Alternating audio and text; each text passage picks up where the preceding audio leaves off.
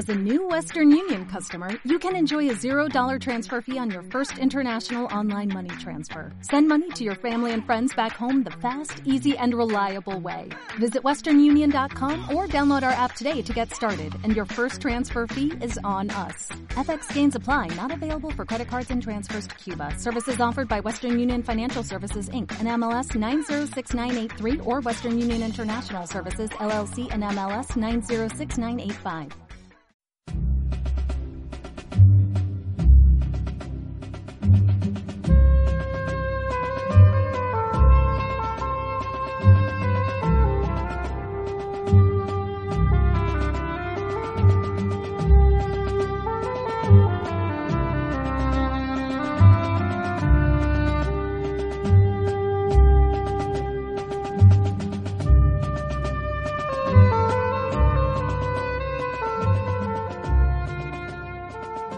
Buenos días queridos oyentes, bienvenidos a un nuevo programa de Radio Libertad Constituyente.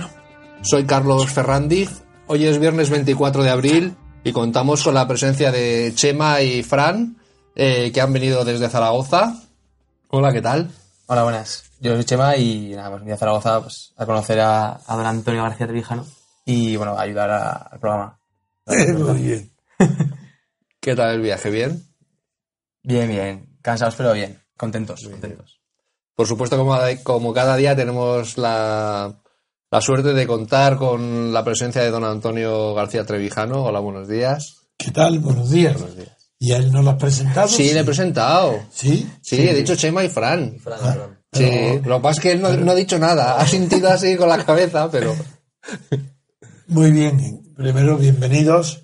Zaragoza sabéis que es una ciudad querida por mí porque estuve residiendo allí de notario eh, algún tiempo.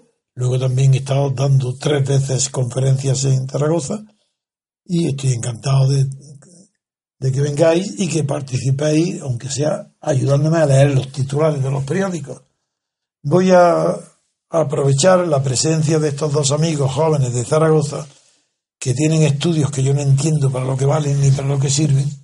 ¿Cómo, cómo se llama el tuyo? Trabajo social. Trabajo social. que tiene un- un- un- una universidad que se llama Trabajo Social. Pues será para trabajar, no, no para estudiar. Un Trabajo. Bien, en fin. Vamos a aprovechar para que ellos nos lean la primera noticia de internacional de la Unión Europea, que no es internacional porque estamos dentro de ella, que- de- sobre la inmigración. Así que vamos a empezar con Frank, que nos lea el país y luego nos va a terminar el mundo. Pues venga, Frank. Pues la primera noticia eh, habla sobre que los inmigrantes, la entrada de inmigrantes a, a Europa. No, la primera noticia no, porque no sabes la, porque en el periódico no es la primera. En el periódico Bueno, El País se portada. refiere a la noticia que yo he anunciado bajo el- en portada, bajo este titular. Venga, lee. Europa intenta contener en su origen la llegada masiva de inmigrantes. Los líderes de la Unión Europea respondieron ayer a la grave crisis migratoria destinando más medios a su misión naval en el Mediterráneo y más recursos a varios países africanos para que se llenen sus fronteras terrestres al paso de inmigrantes irregulares. Bien. Y luego en, en la página anterior, los titulares de la La Unión Europea busca parar a los inmigrantes en origen. Los 28 acuerdan ofrecer más medios a países africanos para que sellen sus fronteras. Los líderes elevan los recursos para la misión mediterránea. Bruselas financiará a países como Túnez, Egipto o Sudán para reforzar los controles. La Unión, la la Unión triplicará los fondos destinados a la vigilancia marítima. Eh, España rechaza que la misión europea asuma tareas del rescate. ah, tarea de rescate, De rescate. no del rescate. de rescate. Sí que, claro, esa última es- sí quiere que continúe la vigilancia, pero que no asuma gestiones del rescate, sino que es la vigilancia. Bien, sí, y ahí, Y el Reino Unido, como ha comentado antes, ofrece medios de rescate a cambio de no acoger solicitantes de asilo. claro. Bueno, pues muy bien. ¿Y tú qué añades del mundo? Bueno, el mundo en titulares dice, España pide a los países del norte de la UE que acojan más inmigrantes. Luego, en interiores, eh, prosigue con un problema del norte y Ah, sur. Toda la página lo dedica, ¿no? En la página 20. Toda la página. ¿Qué dice? Un problema de norte y sur. Los jefes de Estado y de Gobierno de la UE se limitan a triplicar el presupuesto para la operación Tritón. España recuerda el esfuerzo de los países limítrofes y pide que el resto de estados acoja más refugiados. Bien. Mm, Antes de que continúe leyendo algunos otros subtítulos, la manera de decir un problema de norte y sur mm, está la manera de titularlo es ideológica porque no es que sea un problema creado por la existencia geográfica dentro de Europa de un norte y un sur. No es eso. Es que es un problema de norte y sur no. El problema es del sur. Solo que la sólida el sur porque es el, vecino marítimo de África. Entonces el problema llegan al sur. Pero el problema de Europa es que si la comunidad europea hay libertad de movimientos con la- de- en el interior de las personas y si hay también solidaridad interna de en Europa, el problema que crea la llegada de negros de, de África a, los- a España, Italia, Grecia, etcétera, al sur, es un problema que afecta también al norte, aunque el norte no lo quiera reconocer, porque que es un problema del norte y sur, ojalá fuera verdad. Es que no lo reconoce, porque cuando ¿por qué, ¿por qué es esta reunión? Porque Italia, España y Grecia ya no admiten más tener ellos solos la responsabilidad de resolver el problema tan gravísimo que se les presenta, no solo desde el punto de vista humanitario, que es que mueren en sus costas, sino también el problema de cómo eh, costear la vida, la sanidad, la educación o la enseñanza o la convivencia de estas personas. Ese es el problema. Por lo tanto, ahora continúa leyendo, pero sabiendo que no es un problema de norte y sur. El problema es que el sur es como si en Estados Unidos la inmigración mexicana. Eso no es un problema de Texas o de Nuevo México. Es Estados Unidos el que asume el problema entero. Pues aquí el problema es que en Europa no tiene resuelto todavía que ella es sola la, la que tiene la responsabilidad de hacer frente y resolver o atenuar la- el drama de la inmigración africana. A ver qué otros títulos hay. Eh, dice, Rajoy insiste en el ejemplo español de acuerdos con países de origen y tránsito. Sí, y luego hay algunas palabras interesantes que los va a leer, por ejemplo, he visto de Angela Merkel. Angela Mer- eh, la canciller alemana Angela Merkel afirmó que los valores y la credibilidad de Europa en el resto del mundo están en juego. Y por eso el debate de esta cumbre es de gran importancia. Y luego David Cameron llevará a ver el, el cinismo de... Ofreció un buque de asalto, tres helicópteros y dos patrulleras, pero lo hizo, ¿A cambio de qué? ah, lo hizo a cambio de la condición que las personas que rescatemos sean entregadas al país más próximo, probablemente Italia, y que no puedan demandar asilo en el Reino Unido. Que lo pidan, sí. Bien, y luego eh, Donald Tusk, que es el, el presidente del Consejo de Europa, que es el polaco este, ¿qué es lo que dice? No podemos. Las causas reales son la guerra, la inestabilidad y la pobreza en toda la región. No, que no podemos arreglarlo, dice. Confiesa la impotencia. Las causas reales son la guerra, la guerra en África, la inestabilidad y la pobreza. Pues vaya descubrimiento. Bueno, pues bien, eh, a partir de ahora pues ya desarrollaré el tema según las noticias que vosotros me habíais dado, me habéis proporcionado. Hoy, aunque en el interior de España la noticia es la decadencia eh, precipitada y acelerada del PP, no, no, no hablo del PSOE porque el PSOE hace mucho tiempo que está caído, ya no. El PP es que se está estando un partido en el gobierno, pues pocas veces asiste a un desmoronamiento tan grande de un partido que está gobernando y que se va a de pasar como a Suárez, que se va a, a- disolver como un azucarillo en medio de la corrupción, claro, que es la que produce todos los, como el PSOE, lo mismo, no, no. Eso es que el, fin del parti- del bipartidismo no es eh, correcta la expresión, porque nadie ha derrotado al bipartidismo, son que ellos mismos se disuelven, porque al haber tenido ese ol- duopolio de poder basado en la corrupción, que como sabéis vengo diciendo desde que apareció desde antes de que apareciera, cuando se aprobó la Constitución, ya puse yo por escrito y he repetido continuamente que la corrupción en España ya no sería un vicio político, sino una virtud política, ya que solamente por ella se podría gobernar.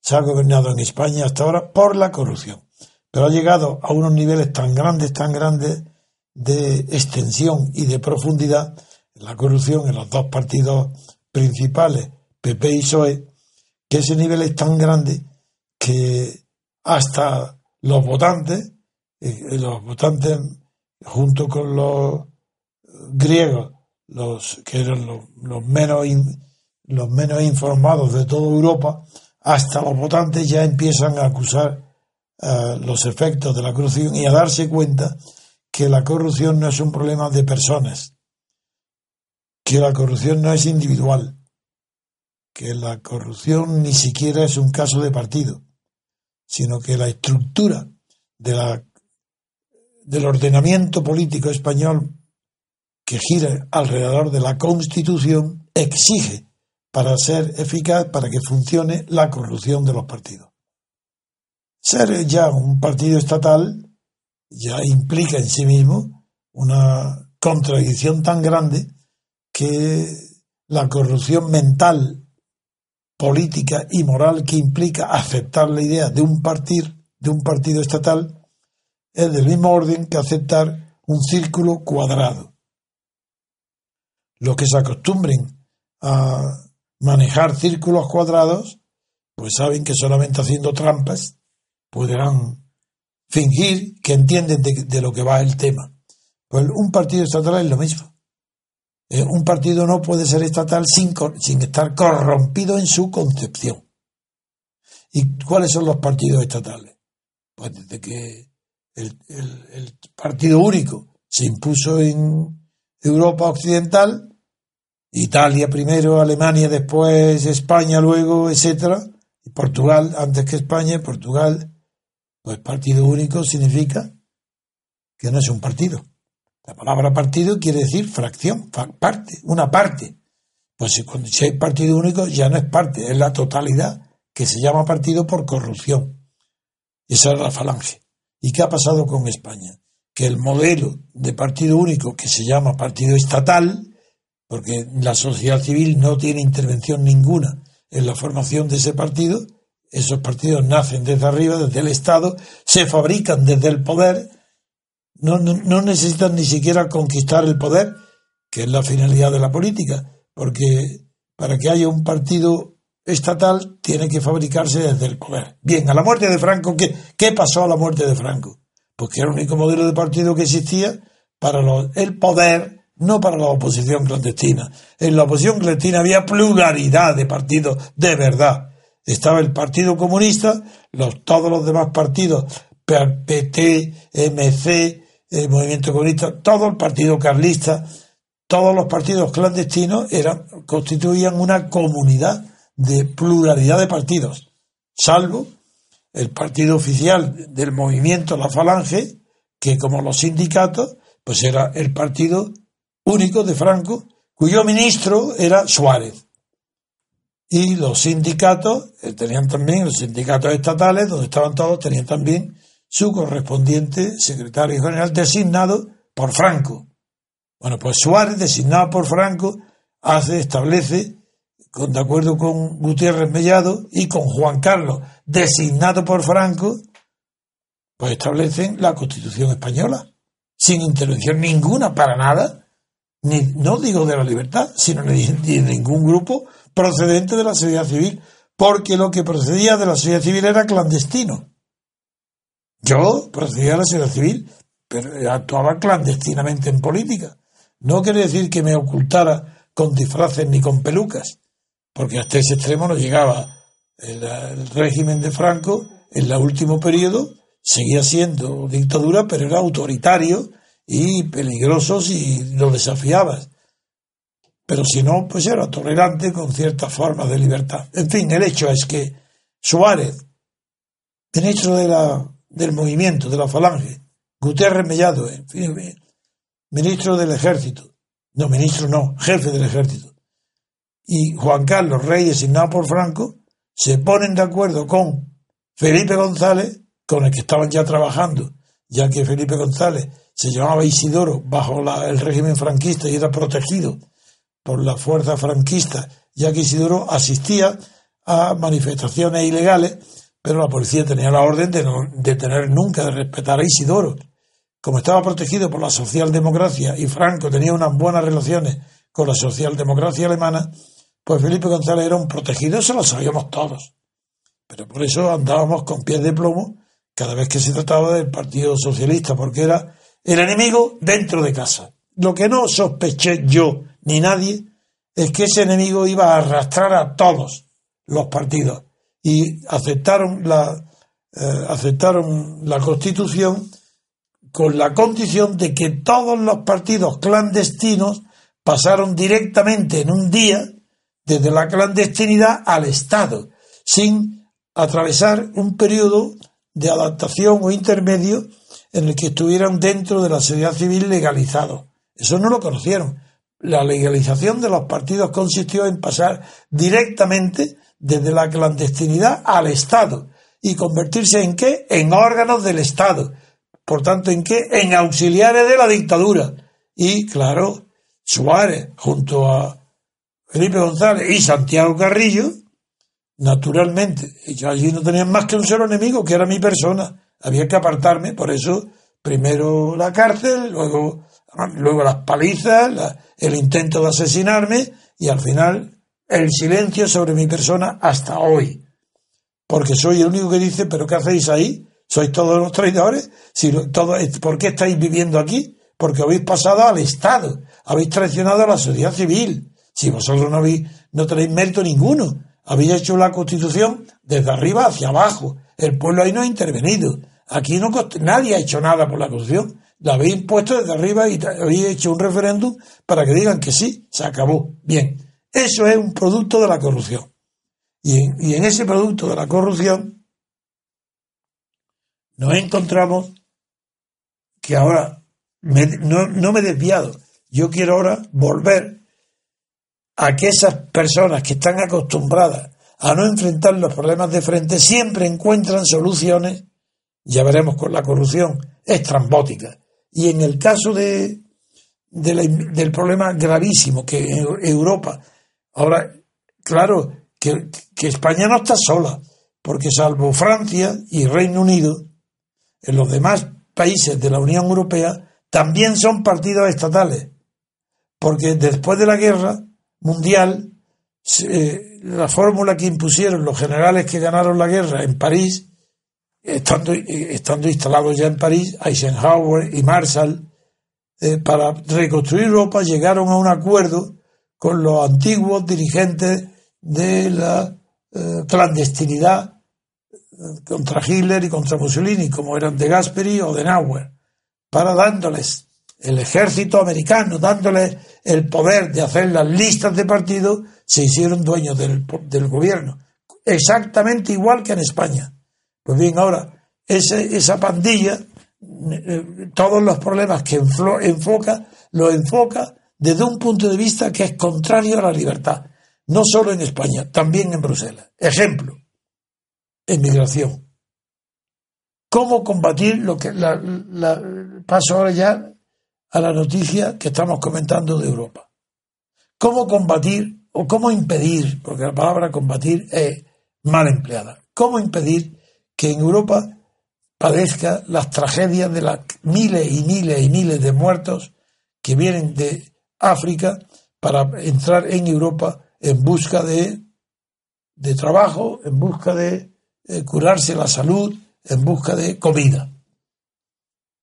Pues, ¿qué se le ocurre? La última ocurrencia, antes de la de ayer, en la reunión de Bruselas, que la vamos a examinar, antes lo que más circulaba y más éxito tenía era que se hundieran los buques de, que transportaban a los emigrantes desde África a Europa.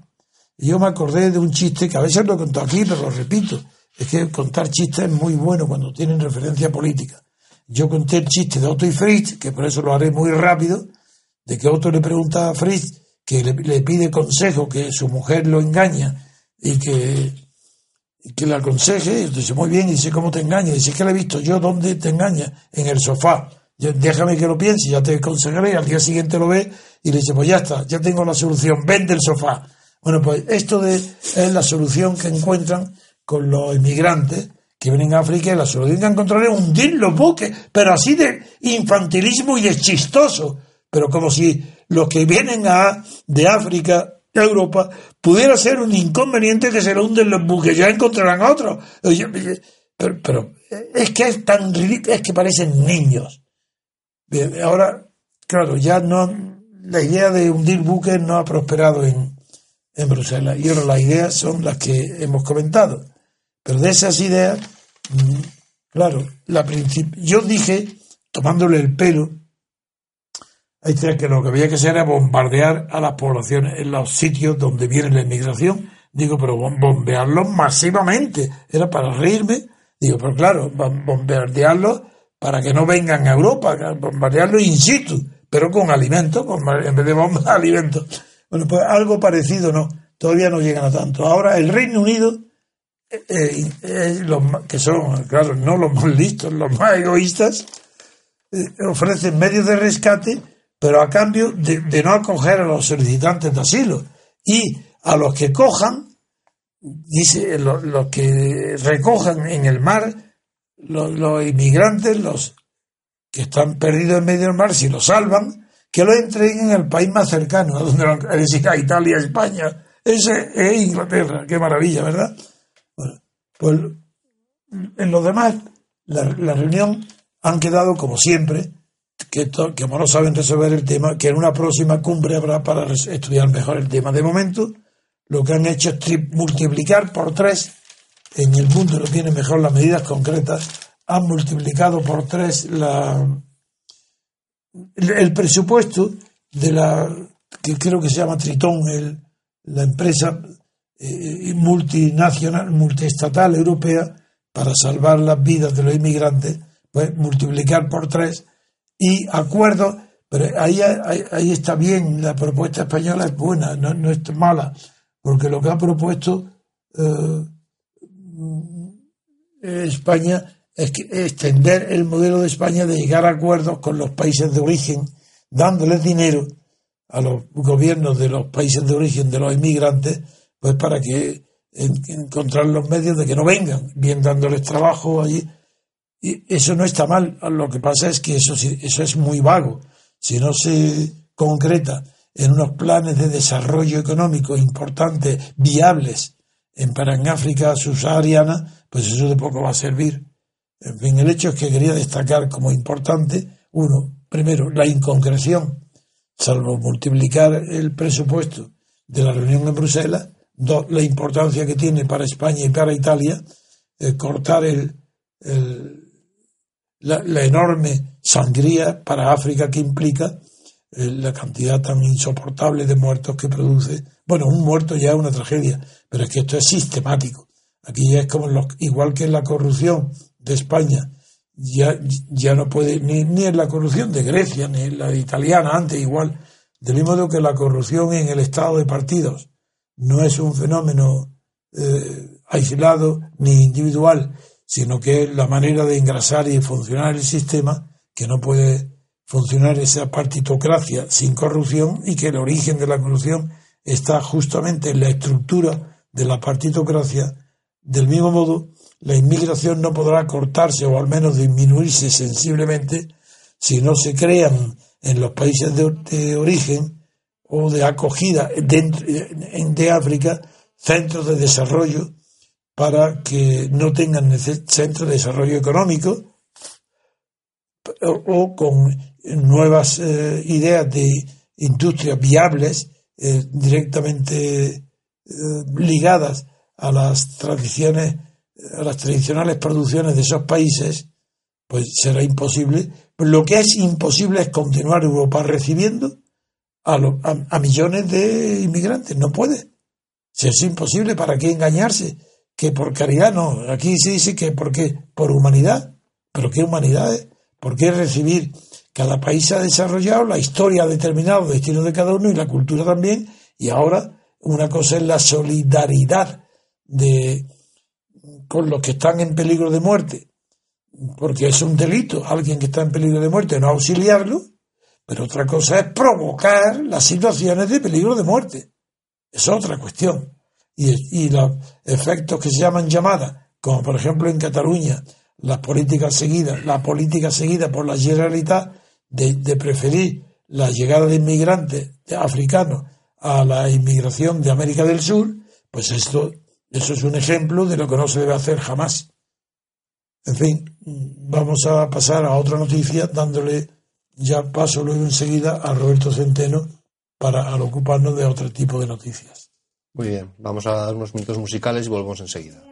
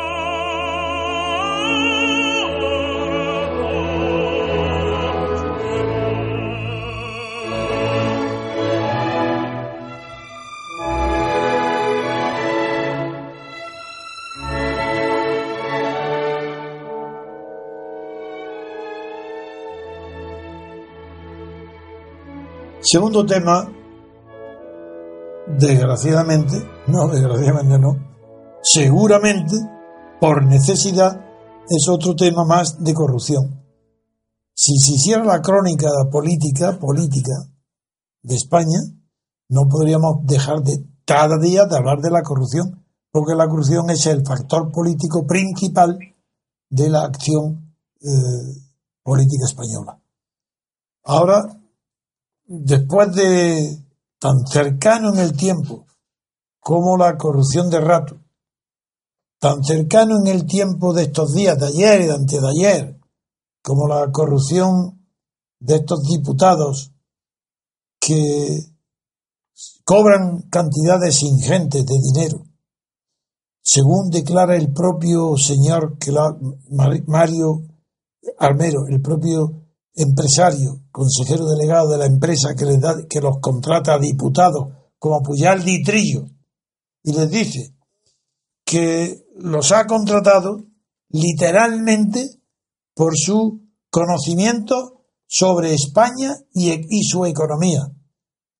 Roberto, ¿te das cuenta lo que implica conocimiento de España? por conocimiento de España. Verdaderamente es una. ¡Qué tomadura de pelo! Es, es, es que, eh, vamos a ver, es una auténtica vergüenza. Es decir, eh, el otro día, el otro día eh, tuvo un lapsus la, la presidenta, vamos, eh, María Dolores, María Dolores de las mentiras, como la llaman lo, algunos medios de Cospedal, tuvo un lapsus cuando dijo que el PP había trabajado intensamente en el saqueo de España. Y eh, la verdad es que, eh, mm, eh, mm, aunque fue un lapsus, es exactamente lo que ha ocurrido. Todos Pero es que para Freud, oye, porque son Roberto, una Roberto, Roberto, asociación de delincuentes. Roberto, Roberto, te digo que el lapsus en Freud no son lapsus, son actos fallidos. Es la confesión del inconsciente de lo que el consciente no se atreve a decir. Ese es el acto fallido. Eso es Freud. Así que eso es lo que ha dicho Cospedal, es freudiano. Está diciendo muy bien lo que piensa su inconsciente. El saqueo intenso de España. El saqueo intenso de España. Y bueno, es, es lo que está ocurriendo, porque estos, eh, estos que se llaman a sí mismos demócratas, eh, eh, realmente no son demócratas, sino son una asociación de delincuentes o una asociación de personas para delinquir. Una asociación, te lo voy a decir de otra manera, aunque probablemente tú me corrijas más exactamente. Son una asociación de malhechores. Sí que eh, están dedicados eh, a tiempo completo a delinquir. ¿eh? Unos mm, de una manera más, digamos, legal, entre comillas, porque claro, ya me contarás que los diputados de este país puedan dedicarse y tengan, sea legal, el que se dediquen al tráfico de influencias, verdaderamente es que me parece un escándalo inenarrable. Pero mucho peor. Y ahora, mm, ahora eh, bueno, primero hemos tenido lo de Rato, inmediatamente después lo de, Trillo y Pujalte, eh, que bueno, de Pujalte podría contar mil una cosas, porque esto que ha salido de los 75.000 euros es el chocolate del loro. ¿eh? Pero hoy sale otra, otra, otra noticia, y o casualidad, siempre son en el país, eh, que luego después hablaré de esto, pues claro, a ver quién es la mano que mece la cuna. Eh, hoy ha habido un, hay una noticia muy amplia en el país en que habla de que un ex alto cargo de la Diputación de Valencia tuvo las santas narices de durante años grabar centenares de conversaciones con sus colegas del PP sin que estos lo supieran. Y lo que eh, estos, eh, lo que esto dibuja es pura y simplemente una trama para delinquir para el cobro de comisiones a cambio de contratos públicos en las administraciones. Es decir, que esta gentuza, en vez de dedicarse a servir a los ciudadanos, cosa que mm, no solo es que nunca han hecho, es que no han tenido jamás ni la menor intención de hacer tal cosa, ¿eh? se han dedicado, como dice muy bien María Dolores de Cospedal, ¿eh? se han dedicado al saqueo de España a tiempo completo. Eh, estas grabaciones están ahora en manos de un juez de Valencia que ha abierto una investigación y la ha declarado secreta y mm, mm, eh, puede pasar dos cosas. Puede pasar que considere que son ilegales y que por lo tanto no valen, pero las considere ilegales o no legales. Es decir, que hagan un acto de ingeniería judicial, de triquiñuelas judiciales, y la sobresean, esto mm, no le quita verdad a lo que ahí se escucha y a lo que ahí se sabe. Y es que estamos en manos, eh, eh, estamos en manos de una mafia depredadora mm, que está robándonos día y noche. Eh, y estos señores, querido Antonio, queridos amigos, son los que pretenden que les volvamos a votar el próximo día 24 de, mayo, porque son la única esperanza que tiene España. Es verdaderamente vomitivo. Mira. Pero dicho esto, dicho esto, eh, quiero ir a más. Es decir, ¿por qué? ¿Por qué está sucediendo esto? Claro, está sucediendo eh, de una manera continua, en un momento concreto muy específico, y van a seguir saliendo este tipo de cuestiones. Eh, ¿Cuál es la mano que mece la cuna? En primer lugar, lo que tenemos es los hechos que tenemos para juzgar el tema ahora mismo son los siguientes. Primero, estas noticias están apareciendo en el diario El País. En el diario El País no se mueve un, no se mueve, vamos, ni la tilde ni una i se escribe en el diario El País si el señor Cebrián no le da el visto bueno. Eh, y el señor Cebrián que uno a don Felipe González. Eso es el otro hecho es que eh, cuando se produce el escándalo de rato, eh, el que llama, la persona que llama a todos los medios para decirles, oye, que a tal hora eh, van a detener a rato. Así que ya os podéis poner las pilas e ir ahí a grabarlo en primera persona. Es un talayón, un cantamañanas, que es el secretario de Estado de Comunicación de Soraya Sáenz de Santa María. Por lo tanto, en fin, no hace falta ser Sherlock Holmes para ver que eh, aquí hay un trío, Soraya Sáenz de Santa María, Cebrián y eh, Felipe González, que mm, apoyados por los oligarcas del IBES, están buscando eh, una mm, situación en la cual pueda conseguirse un pacto, un gran pacto, como llaman ellos, una gran coalición entre el Partido Socialista y el Partido Popular, y así, a partir de las elecciones generales, seguir mandando en este país de forma que los oligarcas del IBER puedan estar otros cuatro años chupando del bote, robando a los españoles. Ahora diré en qué están robando los oligarcas del IBES y saqueando a las arcas de, eh, este país. Eh, y por lo tanto poder hacer ese pacto. Pero ese pacto tiene, eh, querido Antonio, queridos amigos, tiene una condición sine qua non. hay que echar a Rajoy. Rajoy ya no puede continuar. Con Rajoy ya no se puede ir a ninguna parte. El grado de descrédito, el grado de eh, inmundicia que este señor ha acumulado, tirando por la borda una mayoría absoluta que le hubiera permitido hacer cualquier cosa, eh, es imposible e infumable. Y la única manera de echar a, Rajoy es un desastre electoral el próximo 24 eh, de mayo para los populares cosa que mm, a los a los eh, a los oligarcas del IBEX y a Cebrián y a todos los demás eh, les importa les importa, pero bueno, lo que de verdad les importa es el gobierno de la nación, no el gobierno de las autonomías, que además, como están todas quebradas, las pueden controlar del gobierno como les dé la gana.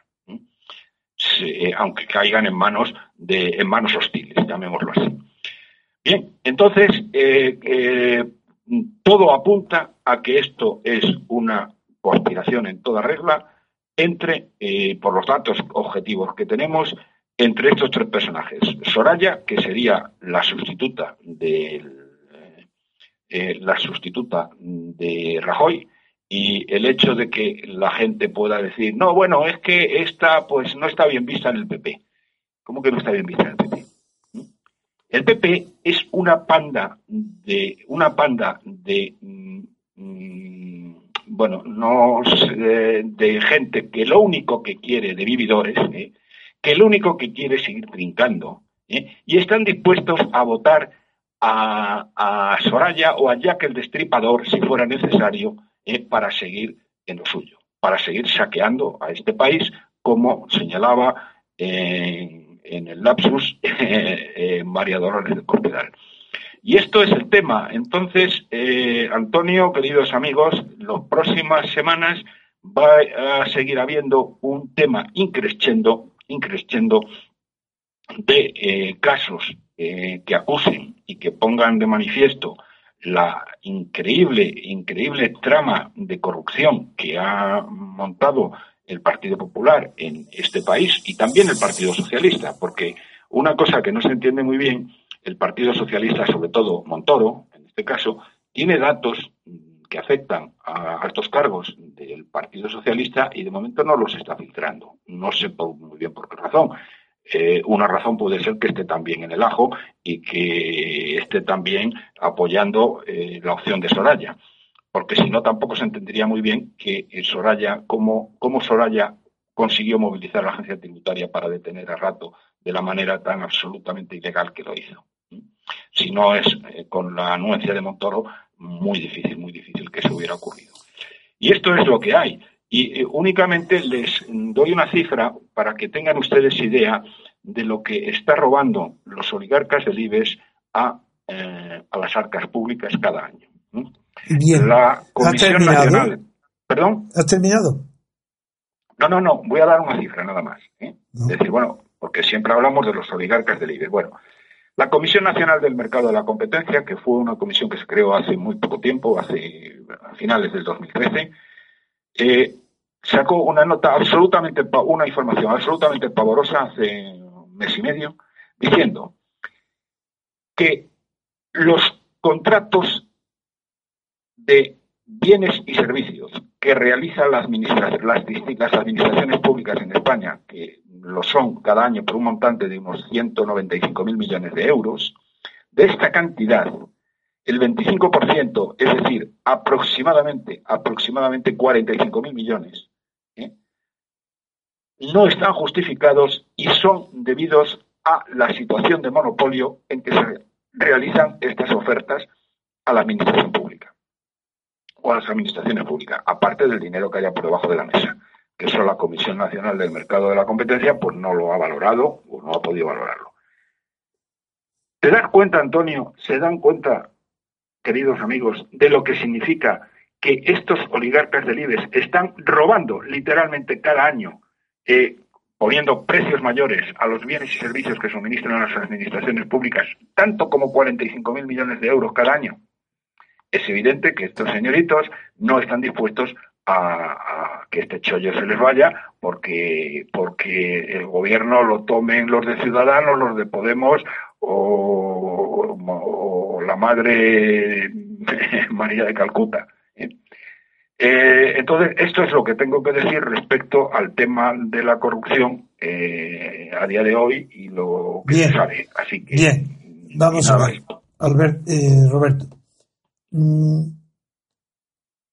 el tema que has desarrollado sobre una conspiración que tú crees eh, de Santa María con Felipe González y Cebrián, desde el punto de vista político y, y desde luego en mi experiencia, tanto tiempo dedicada nada más que a la acción política, digo que es imposible.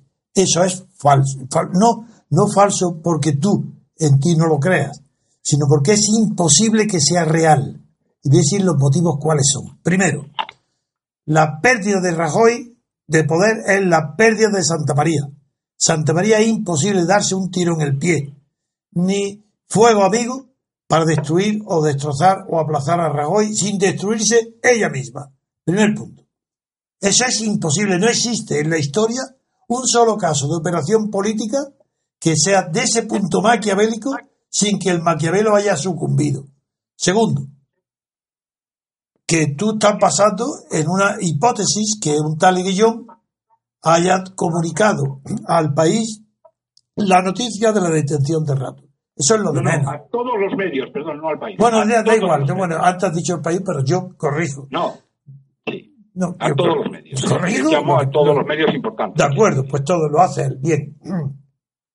Sin embargo, está comprobado que quien dio la orden fue el fiscal y que desde luego es seguro que Santa María no tenía ni idea y, tampoco lo tenía Rajoy. Pero yo no me meto en esos datos, porque esos datos siempre a ser negados. Si no, no, eso nada. Yo no voy a los datos. Es que no existe la una sola posibilidad entre un millón en que el PP se hunda y, y la niña Santa María bailando en la sevillana triunfe. Eso es imposible. No existe.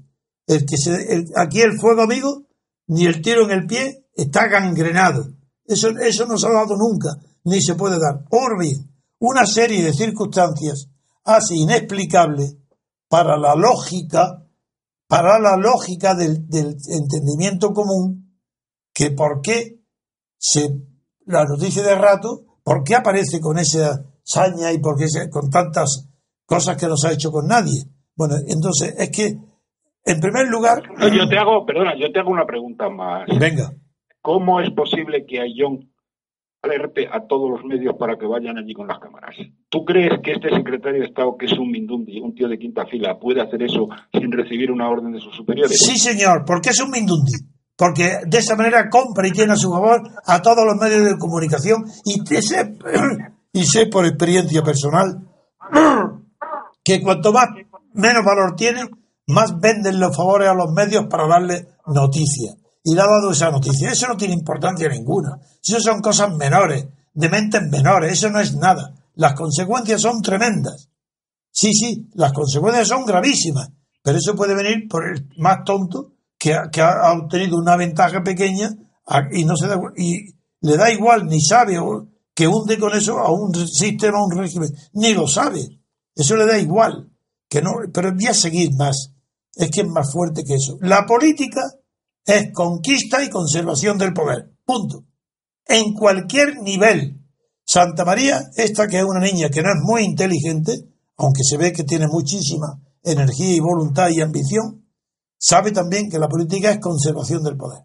Ella no arriesga el poder que tiene para tener un paso más a Rajoy porque lo puede tener por las vías normales de la solidaridad y entendimiento con Rajoy, porque Rajoy está en una situación pésima dentro del PP.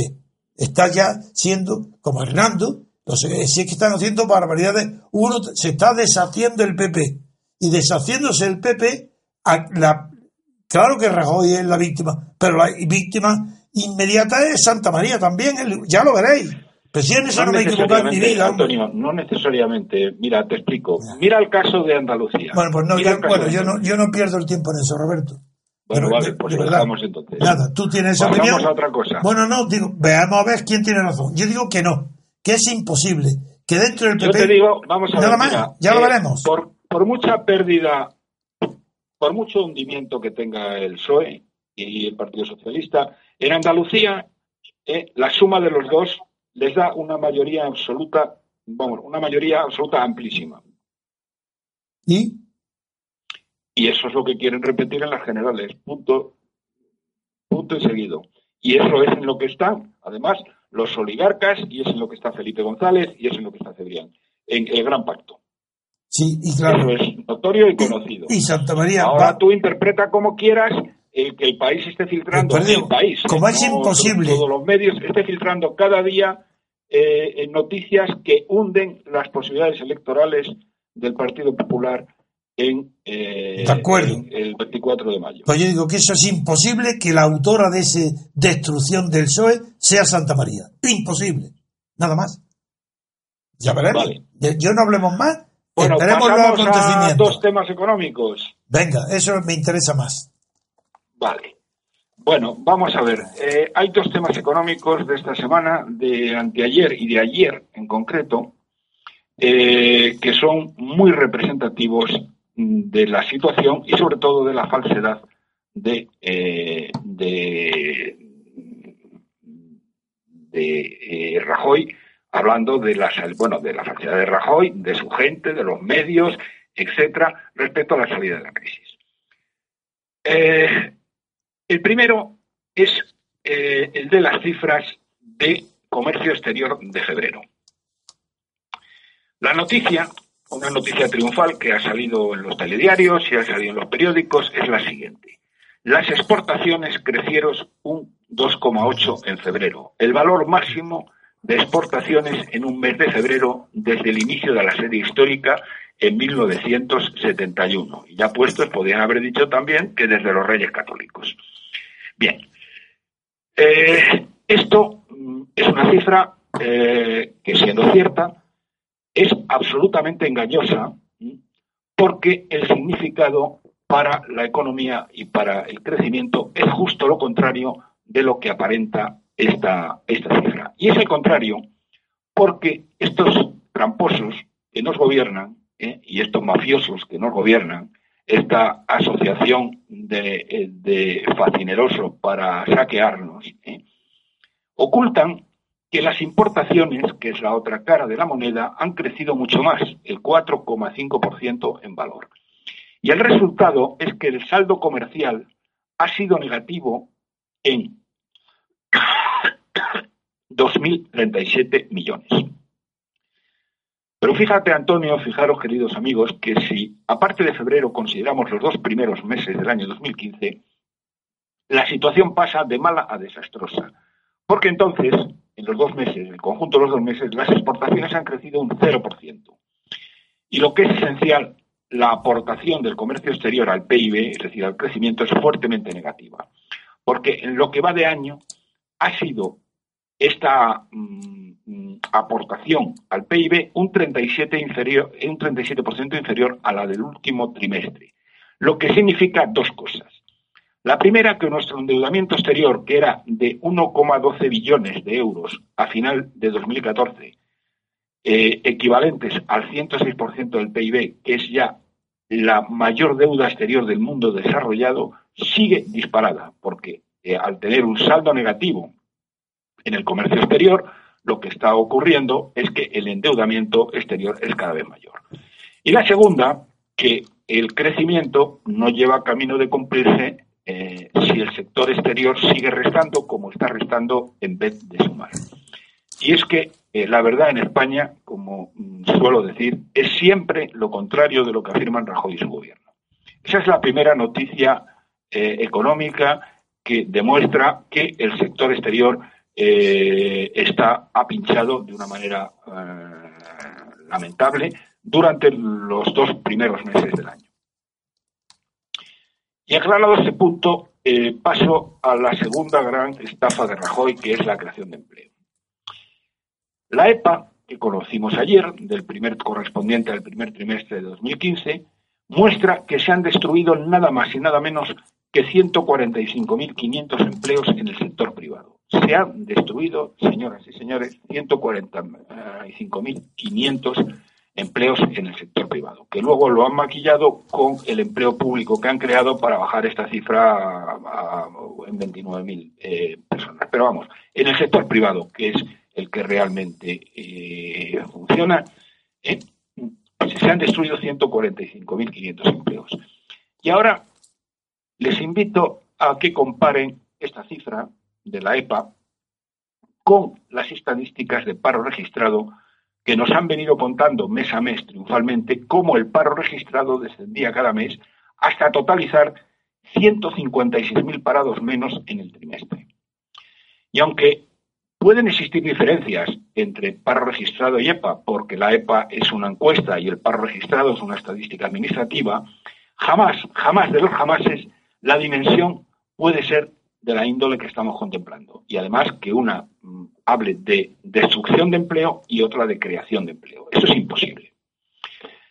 La verdad es que hasta el año 2004, cuando Zapatero comenzó a manipular todas las estadísticas nacionales, el paro registrado daba siempre cifras superiores a la EPA.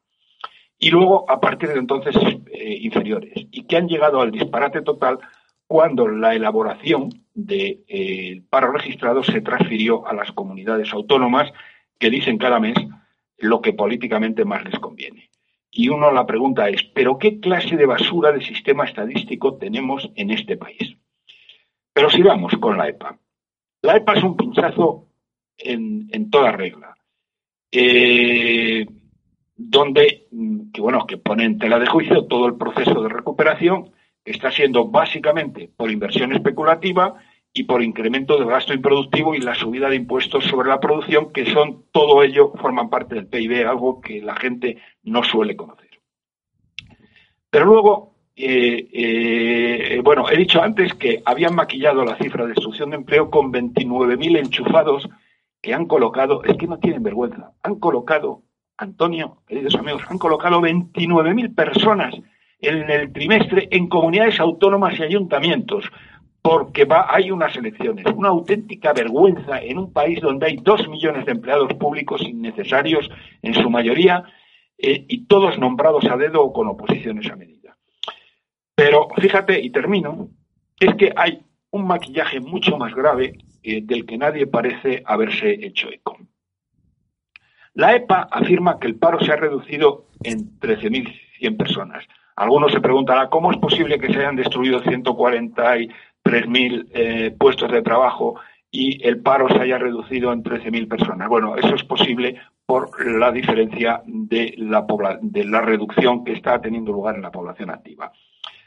Pero mm, yendo al concepto paro, que es un concepto distinto al de eh, destrucción de empleo, aunque parece que son lo mismo, pero no lo son precisamente por eh, el tema de la variación de la población activa, en la propia nota de prensa del Instituto Nacional de Estadística, justo debajo de la cifra de parados, aparece otra cifra fundamental, que es la cifra de inactivos. Y estos, querido Antonio, queridos amigos, han crecido los inactivos nada más y nada menos que en 121.200 personas. ¿Y qué significa eso? Pues que estos inactivos no son inactivos, sino que son parados, lo que, lo que llama parados desencantados, eh, que ya no realizan, bueno, que no realizan cada semana una búsqueda intensiva de empleo. ¿Y, qué pasa cuando un parado se desencanta y no realiza, no busca activamente empleo, como dice la metodología del INE, la semana de referencia, es decir, la semana de la encuesta? Es decir, ¿qué pasa con un parado, repito, que no ha buscado activamente empleo la semana en que se ha realizado la encuesta? Pues lo que pasa es que la metodología del INE lo califica automáticamente como inactivo. Está parado, pero el INE, si este señor no esa semana se la ha tomado de vacaciones y no se ha dedicado a buscar activamente empleo, lo cualifican como parado. Total, eh, perdón, como inactivo. Total, 121.200 eh, y 13.100 los restamos y resulta que los parados reales se han incrementado en 108.100, lo que es un pinchazo en toda regla de la supuesta reducción del paro. Y luego ya la guinda mm, en línea con ello, el número de hogares con todos los miembros en paro ha crecido en 27.300 y el de hogares con todos sus integrantes ocupados se ha reducido en 18.700. Es decir, un éxito rotundo de la política de empleo del señor Rajoy. Muy bien. Muy bien, pues vamos a, a pasar unos minutos musicales y enseguida volvemos.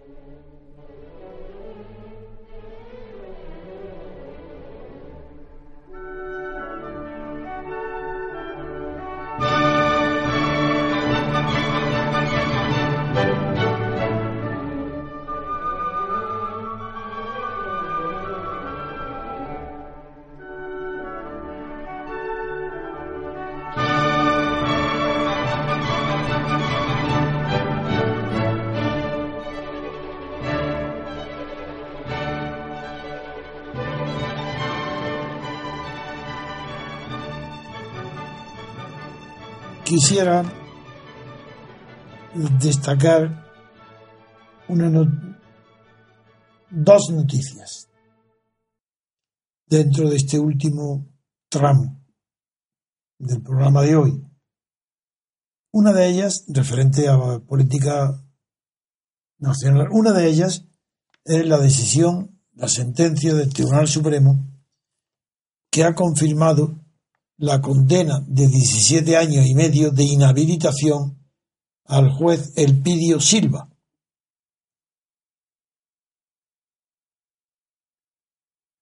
Esta, he dicho noticias políticas porque en el fondo de esta noticia también hay algo de política, sino directamente sí en la consideración a la persona Miguel Blesa, presidente de la, de la Caja de Madrid, que el, a quien el juez el pidió por dos ocasiones sucesivas eh, ordenó su encarcelamiento. Y esto motivó eh, la actuación, por denuncia, claro, de prevaricación en un pleito que ha durado, en una causa que ha durado bastante tiempo y que ha terminado ahora con una sentencia del Supremo confirmando la condena de 17 años que había impuesto previamente al juez Espidio Silva, quien tiene 56 años. He hablado con él por teléfono, no lo conozco, y me ha dado la impresión de una persona, también lo he visto en televisión, en el programa de Intereconomía, me da la impresión de una persona estudiosa, seria, pero un poco obsesivo. No, no como un defecto mental, sino como, una cualidad o defecto moral. Y el, no me extraña por ello que tal vez con la mejor intención del mundo, porque se ve que es una persona que no es, que ha querido hacer justicia, pero es posible que se haya equivocado al, tomar las medidas cautelares de encarcelar a Miguel Blesa. Como tiene el juez Silva 56 años, ya no puede volver a la carrera hasta que cumpla 73, lo que de hecho implica que ha sido expulsado de la carrera. La sala de lo penal ha rechazado el recurso que puso el propio Silva, el, el contra la sentencia del Tribunal Superior de Justicia de Madrid, que fue en octubre pasado cuando le condenó por el delito continuado de prevaricación y dos delitos contra la libertad individual por su actuación en la, en, el, en en la instrucción del caso Blesa.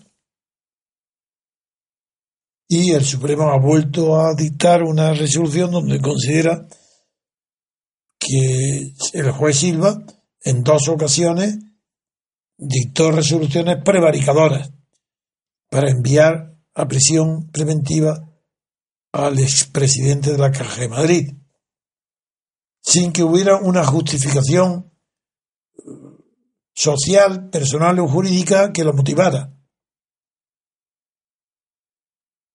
Y cuando ordenó volver a abrir la instrucción, la investigación contra Blesa, lo hizo sin que hubiera nuevos indicios contra Blesa. Esa es la noticia que quería, siento, porque fue un juez muy estudioso, fue el número uno de su promoción, y siento muchísimo que la pasión, o tal vez sí, la obsesión, le llevara a cometer un acto de tanta imprudencia. Pero lo lamento. La segunda noticia que quiero destacar es que, como ahora los partidos, incluso todos los partidos, actúan de una manera parecida, actúan como si toda la política fuera tecnocracia, pues Ciudadanos se encuentra, se ha encontrado con un problema que le hace daño. El problema es que Ciudadanos encarga que su programa de política fiscal y económica lo hace por encargo. Y lo hace Luis Garicano, que tiene prestigio, y también un equipo formado por Garicano y Francisco de la Torre, que es un inspector de Hacienda y que ha, y ha hecho con Garitano la propuesta de él, tanto de la política fiscal de Ciudadanos como de su política económica. Claro, Podemos hacer lo mismo. Un partido que se presenta como revolucionario y hace por encargo, para que le fabriquen a la medida, pues un programa económico. Si eso continúa así, pues que hagan ya todos los partidos que hagan cargos especiales para que sean especialistas técnicos, tecnócratas, no, no tecnócratas, porque la tecnocracia sería gobernar con la técnica. En cambio, como no son los tecnócratas los que gobiernan, sino los que hacen el encargo o la minuta de gobierno, pues sería para que fueran los inspiradores de las políticas de gobierno los técnicos, pero la gracia, la fuerza la pusiera por los partidos. Bien, Ciudadanos se ha encontrado con una desagradable sorpresa. Y es que como ha encargado a un prestigioso economista, Luis Garicano, y a este Francisco de la Torre, inspector de Hacienda, que le hicieran el programa, pues el periódico Cinco Días, especializado en cuestiones económicas, se ha tomado la molestia de hacer, de aplicar el programa a ver qué pasaría. Ese programa hacer un simulacro en ordenador y ponerlo en aplicación. Y el, periódico Cinco Días descubre que el modelo de IRPF, el impuesto de rendimiento de, la renta de, las personas físicas, ese modelo, mm, ha al aplicarlo, ha revelado que la reforma supondría, la reforma del, del, del impuesto contenido en la propuesta fabricada por Garicano para Ciudadanos y por Francisco de la Torre, supondría un aumento fiscal para los contribuyentes solteros y sin hijos, con ingresos entre 16 y 19 euros. Este grupo comprende nada menos que un millón de contribuyentes que entrarían en ese grupo. Claro, en este perfil demográfico y salarial está doblemente penalizado por la propuesta inicial, por la propuesta de Ciudadanos. Alarmados han, han reaccionado enseguida y claro, las primeras explicaciones que nos llegan son de los propios autores de la propuesta, es decir, de Garicano y de Francisco de la Torre. Este inspector, que claro, dice, defiende diciendo, no habría que tocar la estructura total del impuesto, ya que hemos sido conservadores en el cálculo de lo que recaudaríamos. Hay margen. Dice que, está diciendo que hay margen para el error. No, no, no, no es eso. Él se justifica diciendo que esto solo era, solo era una propuesta, no las tablas de la ley. ¿Os dais cuenta de lo que significa esto? Que unos tecnócratas que hacen el programa de un partido, que no es el partido el que descubre, sino que ellos lo han probado, lo han controlado, sino que un periódico descubre el perjuicio tan grande que causaría ese programa económico a un millón de contribuyentes que los penalizaría y el responsable, uno de ellos, dice, esto era una simple propuesta, no las tablas de la ley. Pero bueno, ¿cómo es que quieren aprender como sobre los errores? ¿Cómo? Las tablas de la ley están hechas antes, porque están, hay una previsión del legislador que conoce y las tablas de ley no se hacen corrigiendo los errores de otras leyes anteriores, porque son leyes universales de carácter moral, muy bien, de acuerdo. Pero es que en la política económica tampoco se puede hacer corrigiendo los errores porque es una propuesta. Dice que, y añade que ahora mismo están revisando la propuesta para corregir, según dice Garicano, que no se produzca ese grave error castigando al grupo del millón de contribuyentes solteros y sin hijos y con ingresos entre 16.000 y 19.500 euros. La versión le llaman esto la versión número 2, que, que es la última, la que han presentado. Dice, no tendrá problema, ya que ha sido exclusivamente, dice que este resultado, contrario a, los deseos, ha sido resultado de un error. Y eh, como es un error, pues se puede corregir. Pero, pero lo que me importa es las palabras que dicen unos responsables de un programa económico, del programa de Ciudadanos, dice, entrecomillado, iremos mejorando nuestra propuesta a medida que aparezcan errores o simplemente cosas mejorables. ¿Usted cree que se puede decir esto? ¿No os dais cuenta que son puramente chapuzas, aficionados? ¿Y estos se llaman tecnócratas? ¿Cómo puede ser un técnico o tecnócrata alguien que haga una propuesta, contenga errores y dice, iremos mejorando nuestra propuesta a medida que aparezcan errores o simplemente cosas mejorables? Es un partido que, ciudadanos que puede estar en el gobierno. Esto no, esto, esto no hay simplemente derecho. Es solo para demostraros cómo ciudadanos, igual que Podemos, no tiene un programa económico propio porque son personas que se han especializado como eh, Rivera en la lucha contra el separatismo catalán. Y en eso son muy fuertes y muy buenos. Y cada vez que habla de ese tema se sabe que habla con sabiduría, con experiencia. Y de repente, porque tiene éxito, porque ha disminuido la presión separatista en Cataluña, porque decide por ambición de poder presentarse fuera de Cataluña. Por ambición de poder, sí, nada más, porque la política no tiene otra explicación. Y fuera de Cataluña, como no tiene ni idea de lo que va, de cómo gobernar, porque lo único que sabía es decir la igualdad de españoles dentro de Cataluña, que todos son iguales. Ahora tiene que improvisar todo y encarga, pues igual que se encarga al sastre, los trajes para parecer un político y no parecer como Cipras o como Varoufakis, pues se encarga los trajes personales, se encarga a medida de su ciudadanía y le dice yo quiero que me hagáis un programa, pero no le dice, como no sabe lo que quiere, le dice a la medida de ciudadano. ¿Y cuál es el programa de ciudadano? No lo sé, porque si tuviera un programa ciudadano le diría, con arreglo a este programa, Dice, no lo sé hacerme vosotros la medida. Acepta que unos economistas le hagan un programa de política económica, pero ¿acaso eso es economía? No, es política económica.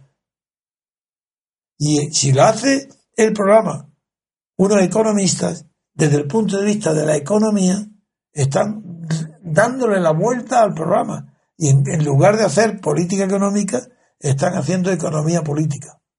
Y hacer economía política, ¿sabéis lo quién inventa la economía política? El fascismo, no, el nazismo. Con Lis y compañía. La economía política es la economía del, del totalitarismo, del nazi. Economía política. Eso no es política económica. Política económica es lo contrario. Es subordinar la economía a la política. No, la política no lleva intrínsecamente la consecuencia política que se supone que tiene la economía política.